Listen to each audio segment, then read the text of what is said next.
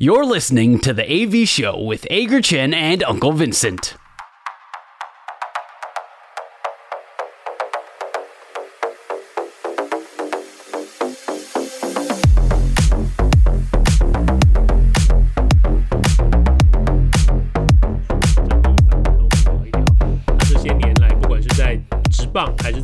棒球所接触到的一些状况，但是在那个之前，我要先问一问阿戴，本周爽不爽？这是我们节目的第一个单元，我们分享上个星期发生在自己身上最爽的事情，还有最不爽的事情，不一定要跟运动有关，只要说出来能够开心就好。阿戴，你上个星期最爽的事情是什么？我觉得最爽的还是其实是看到中华职棒还是有一些的改变啦，因为现在其实在这个领队会议结束之后，总教练会议结束之后，其实也有公布了说，就是关于垒上没有人的这个投球时间的限制，去年其实就有。那去年呢，就是垒上没有人的时候是二十秒，然后垒上有人的时候是没有规定的这个状态。那现在是有稍微进步到，在垒上没有人的时候一样二十秒，那垒上有人是二十五秒的规定。那另外也可以使用在美国这一边已经开始使用的 PitchCom 的这个设备，就是呃捕手可以直接按按钮，然后传递暗号给投手这一边，就比较会避免偷暗号的这些问题。我先。姑且不论这些事情对中华职棒到底是不是有一个非常正面的帮助，我相信是有的。那但是我觉得看到改变就是一件好事啦。就像我们看到在这个休赛季有很多的球员转队啊，多了很多的活水，有这些不一样的变化，都让我们对于我原本认识的中华职棒有一些不一样的改变。当然，其实我也知道说这种投手是这种东西啊，重点是你要落实。那你裁判在场上到底敢不敢执法？你的案表到底有没有专人去做这件事情？这些都还值得讨论。但是会愿意去通过这件事情，尤其是垒上有人的时候，你就是必须要有投手时钟，那你退板也只能三次。我觉得有这一些的规定先出来，对我来说，我觉得就是一件好事啊。这应该是我这个礼拜觉得比较开心看到的一个消息。我觉得这都是好事，都是一个正向的一个发展哦。但是，但是在同一个时间，你也会觉得说，中职常常有很多事情是利益良善，然后推出来之后，你会发现他只做了一半。比如说，对，就是落实度的问题啊。对，比如说就像 PitchCon 这边这件事情哦，是开放给球队呃想要用的可以可以使用这样子。嗯、那当然呃，美国在刚开始的时候也是一样，并没有说全面规定大家一定要使用哦，但是。但是以中华职棒就只有六支球队的一个情况之下，你其实联盟可以更更积极一点了，就直接就说这件事情我们现在就开始做，我们就就就这么做，就这么办。然后呃，由联盟统一去决定这个这些器材，呃，该用该用什么样的器材，该怎么样使用，这些规定通通都细节通通弄起来。因为据我的了解，其实联盟也就是撂了一句话说，哎，你们想要用的话，你们可以用。但是实际上是哦。对这些这些器材呢，那球队自己要去准备，自己要去了解，然后这个这个这个训练上跟使用上，到也变成说，变成说每一支球队在如果是要使用的话，在春训的时候还要另外再花时间去去适应这一整套系统。那以台湾嗯六支球队竞争这么激烈的一个情况之下，每一队都有一定要打进台湾大赛这个压力哦。在这种情况之下，会有多少球队愿意去这样子做？在呃在。只是开放使用，没有硬性规定的情况之下，愿意去做这个做这个这个开放，去去尝试哦，我就觉得说。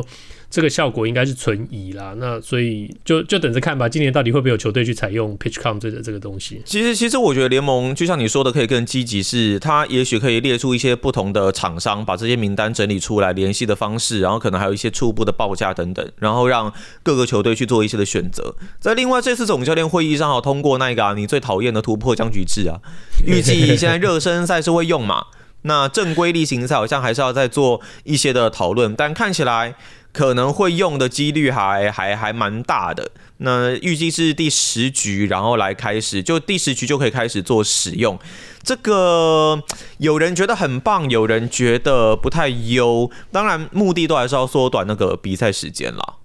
我觉得啦，我觉得我会我会讨厌或者反对呃突破僵局制最主要的原因呢，呃，是因为我觉得棒球应该要。不停的打到底，要分出胜负，这个我想你应该都知道。我一点都不介意延长到十八局、二十局的这种比赛。哎、欸，那反而是一场经典大战呢。对，那但是在在在中华职棒这种状态，中华职棒有一个很特殊的，也不是特殊啦，就是有一个我比较我比较不能习惯，就是和局啦。那 比赛有这种时间的限制嘛，有这种那那所以所以你你就算不用，你就算你如果不用突破僵局制的话，你会有和局。但我我其实我讨厌。讨厌和局更胜过我讨厌讨厌那个突破僵局制，所以两害相权取其轻。如果可以利用呃突破僵局制来避免中华职棒呃和局的这个发生的话，那 OK 啦，我我愿意接受这个突破僵局制啊。但但是就像你说的，目前为止看来只是热身赛，还没有正式决定要不要在季赛使用，所以。嗯，一样啊，那等着看吧。而且而且规定是这样啊，突破僵局如果突破到十二局还是平手就和局啊，所以两个最讨厌的东西你都有，他都有。那我只能希望说，因为突破僵局制，然后你知道以前以前因为会有和局啊，那可能到了后面那个比赛时间快到了，太晚就会开始大家大家这边拖一拖啊，那边拖一拖啊，或者是对，或者是怕输故意对。那当然你有那个现在有这个就有这个时间限制，有这些什么好像可以让大家那个，但是你你还是可以理解到球队的那种拖延时间，宁可宁可弄一个和局也不要输球。那。现在有一个这个突破僵局制，我们就看看热身赛的时候，大家会不会会不会碰到这样的情况，或者是碰到这样的情况的时候，大家会怎么处理？不管怎么样，像你说的，只要有改变，只要有尝试进步的这个决心的话，那都是一件好事。嗯，我上个星期最爽的事情呢，就是呃，我有机会去看了一场职业美式足球的比赛。哦，对，我看到你贴文，那个好酷哦，超帅的。对，到那个场地啊，就是呃，我们洛杉矶这边的那个 SoFi Stadium，那是呃，洛杉矶两支职业美式足球队，就是呃，之前呃，超级杯总冠军呃，公羊队跟那个现在我就我去看这场比赛是洛杉矶呃，叫做电光队吧，应该 Chargers，OK，他们两队共用的一个一个球场，这个是在。二零二零年九月开幕的一个球场，它只盖了四年了，不像我们大巨蛋盖了多少年，我不晓得。那个呃，在标准上是七万多个人的座位了，但是如果有需要，那个可以扩充到大概十万人以上，而且，嗯，呃，目前据说这是全世界。造价最昂贵的一个球场哦，大概花了六十亿美元的那个经费盖出来的一个球场，确确实确实非常的壮观哦。那然后你刚刚提到那个那个那个球场，它那个荧幕真的是非常厉害。你走进去球场，你一定会看到那个荧幕，它是它绝对不是你传统中想象的那个荧幕哦。你大常我们讲到这种所谓。呃，三百六十度各各个位置都有观众的情况之下，你你很习惯的会是那种呃室内体育馆篮球的那种四方形的那种啊，对对对，NBA 对，像 NBA 那样。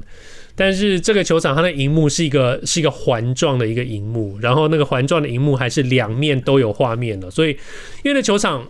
第一第一个它很大，第二个它很高。所以你的那个观众从观众席上面要看那个荧幕，每一个人都有一个不同的角度。那然后这个球场美式足球吧，你也知道，那个观众席是一个应该说就是椭圆形的一个一个状态。所以每个人这个角度，其实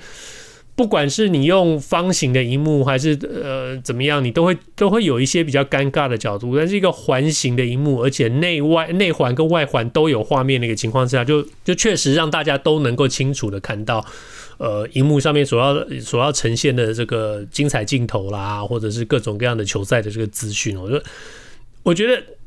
荧幕弄得太好啊，有一个唯一的缺点就是，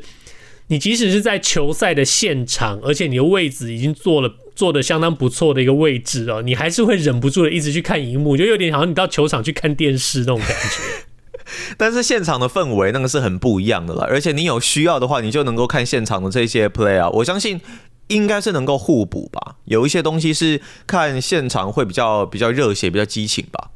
对，我觉得互补互补，你说的非常对啊。那个互补，因为因为美式足球啊，你你就算是买在球场呃最前面或者是最中间的一个位置啊，那还是有比赛会有一大半的时间呃。呃，两边攻守、攻守、攻守交战的那个位置，可能距离你的你看球、你坐的那个位置是有一段距离的。嗯，所以你会有一个，你如果要看现场球员的这个这个竞赛的话，你需要有一个角度去看哦。那那你可能就看不到很多的细节。那这种时候，你就会觉得说，哦，那我干脆看荧幕好了，因为他们反正离我那么远哦。比如说。你可能在这边的这边的三十三，你的座位可能在这边的三十码线，可是，嗯，呃，双方进攻攻守已经到了球场另外一边的三十码线的时候，其实你是有一个距离，你未必能够看得看得很清楚。那那个重要事情都发生在那边，那你干脆就看电视荧幕好了。所以，我们我们我们之前有讨论过，说美式足球是一个呃。怎么讲？主宰美国电视收视率的一个一个一个运动项目。对，呃，有有很大的原因就是美式足球其实是一个最适合在电视上观看的一个运动哦。你在你在现场常常会因为你座位的关系，呃，收视的品质并没有那么好，收看的品质并没有那么好，反而是在电视上你可以清楚的看到，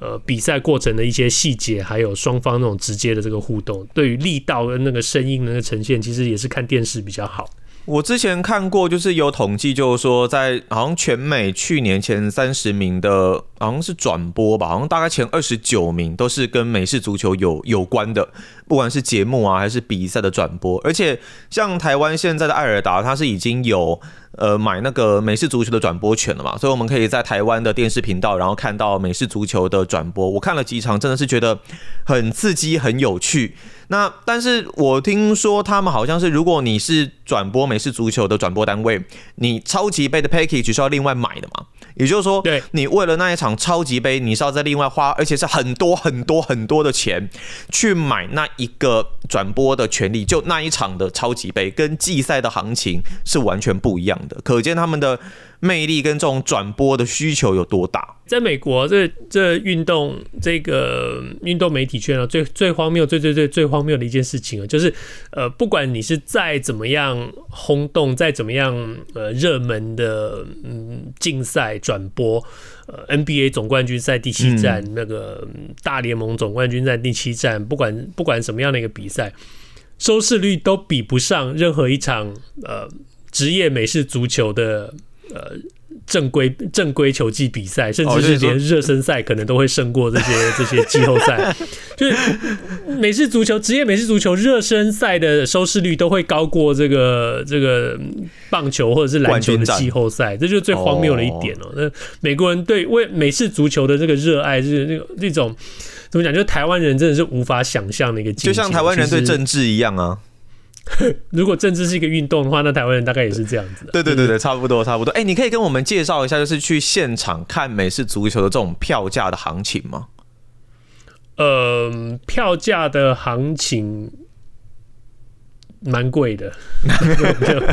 就、就、就、就、就、就、就还是不要提好。但是，但是其实在呃，在二手门票的这些平台上，其实都还可以找得到。如果说你不是那么介意呃，呃，比赛的这个球队、比赛对手，或者是你你愿意在你的座位上做出一些牺牲的话，你还是可以以蛮合理的价钱呃，入手到入手到这个。呃比赛的这个门票，像我那天去看那场比赛，嗯，呃，那个那个电光队的那个战绩是非常非常差，已经确定淘汰淘汰，那个不会打入季后赛。那另外一边是那个酋长队，酋长队他们的那个战绩非常好，在这场比赛之前也已经确定呃季后赛的这个排名。的种子的这个顺序，所以完全胜负对他们来说完全没有任何影响。在这样的一个情况之下，其实双方的主力球员几乎都是休息的，那个几乎都没有上场。那那个呃，在电光电光这边，他们也害怕说，其实他们也会担心说，这场比赛如果他们不小心赢了的话，反而会影响到他们今天今年选秀的那个签位。所以这场比赛就是 要要，你不能说两队都两队都尝试着输啦，你只能说呃。呃，酋长队这边并没有很努力的想要赢，然后那个、嗯、那个电光队，电光队这边虽然打得很认真哦，但是你会呃，其实他们不应该跟酋长队的比数拉得这么近哦，但是呃，一直打到最后，他们都还是都都还以十二比十领先吧。那在这种时候，其实现场电光的球迷其实会有点担心哦，就怕说他们真的赢了这场比赛的话，会影响到他们那个选秀，就最后最后那个。酋长队是踢了一个踢了一个三分，呃，射门，然后最后十三比十二赢了这个球，就真的皆大欢喜，大家都很高兴的回家。所以其实光我我觉得光光听光听你这样讲，就能够感受到美式足球那种魅力了。加上你之前有来我家，就教我打那个 NFL 的电动嘛，我从从电动然后游戏里面稍微学会了一些规则，在转播的时候也才能看得比较投入一点点。但现在我身边其实有开始有一些就是原本看那种就是英式足球的球迷啊，就是脚踢的足球那种的球迷，然后也。开始就是接触到美式足球这一块，他们也觉得哦，真的是很很刺激、很好看，会想要来努力的入坑啦。这也是我觉得还蛮不错的改变吧。因为原本艾尔达那边有要播欧冠嘛，可是听说欧冠这边好像已经到倒数计时了，那有可能就是会转战到美式足球这一边。对于原本的这种传统的足球迷来说，可能会觉得稍微有点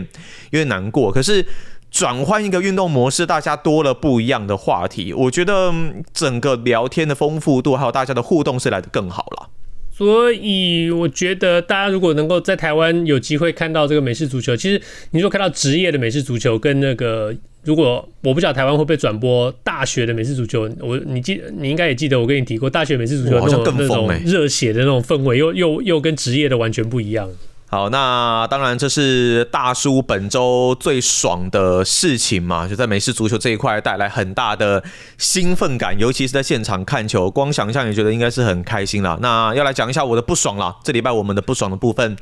这礼拜的不爽，我觉得我们应该是蛮像的，因为对我来说，我的不爽其实就是嗯，洪一中总教练对于训练这一边的想法。那主要的原因其实就像我们前面一开始所提到的，就是说。洪总依照我们原本的对他既定印象，就是他是属于比较偏土法炼钢派的教练。那有一些的球员呢，不管是退役还是现役的，可能多多少少也透露过类似这样子的一个讯息。只是在最近几年，我们是不断的透过各式各样科学化训练的概念。哦，来帮助选手成长，不管是像郭宏志啊，还是说之前那时候到美国的曹锦辉啊，那其实也都是我用这样子的方式，让自己的伤势的恢复，或是说球技上的进步，是可以来得更大的。所以绝对不能说运动科学这样子的一个训练是